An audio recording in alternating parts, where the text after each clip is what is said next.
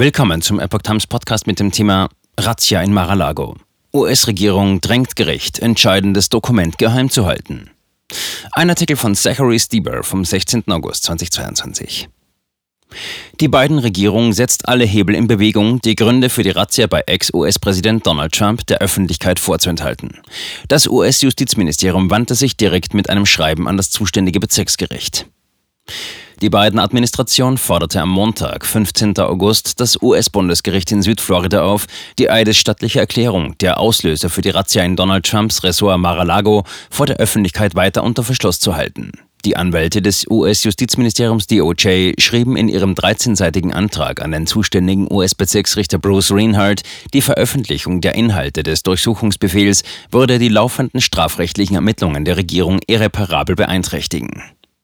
Zitat: Selbst wenn die Öffentlichkeit bereits über die grundsätzliche Ausrichtung der Untersuchung Bescheid weiß, könnte die Offenlegung der spezifischen Inhalte des Durchsuchungsbefehls den Verlauf der Untersuchung beeinflussen und laufende und zukünftige Ermittlungen preisgeben.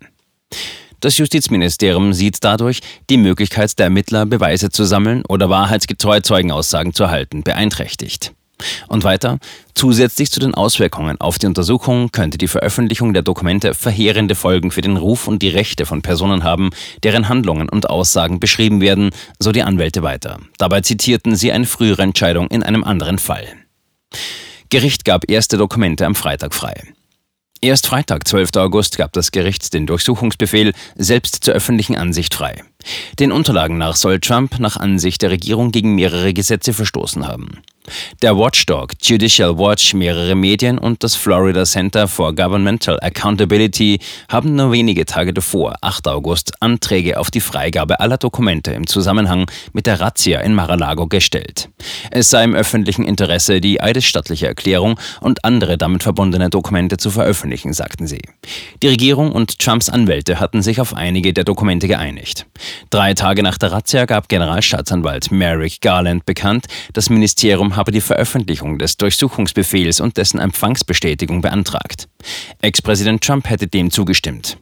Grund für den Antrag seien die Begleitumstände und das erhebliche öffentliche Interesse an dieser Angelegenheit, so Garland. Einige erste Dokumente wurden geschwärzt veröffentlicht, nicht aber die eidesstattliche Erklärung, die für die Durchsuchung ausschlaggebend war.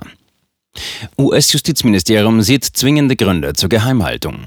In ihrer jüngsten Stellungnahme betonen die Anwälte des US-Justizministeriums, dass es nach wie vor zwingende Gründe gebe, die eidesstattliche Erklärung geheim zu halten. Gründe seien der Schutz der Integrität der laufenden Ermittlungen, die die nationale Sicherheit betreffen, so das Schreiben. Die Regierung habe darüber nachgedacht, ob die eidesstattliche Erklärung mit Schwärzungen freigegeben werden könnte. Allerdings wären die notwendigen Schwärzungen, um den Schaden für die Gewährleistung der Untersuchung abzumildern, so umfangreich, dass der freigegebene Text keinen Sinn ergeben würde. Zudem würde die Freigabe einer solchen geschwärzten Version keinem öffentlichen Interesse dienen, so die Anwälte der Regierung in einer Fußnote in dem Schriftsatz. Sollte das Gericht jedoch eine Teilfreigabe der eidesstattlichen Erklärung anordnen, bittet die Regierung höflich um die Möglichkeit, dem Gericht die Schwärzungen vorschlagen zu können, so die Anwälte.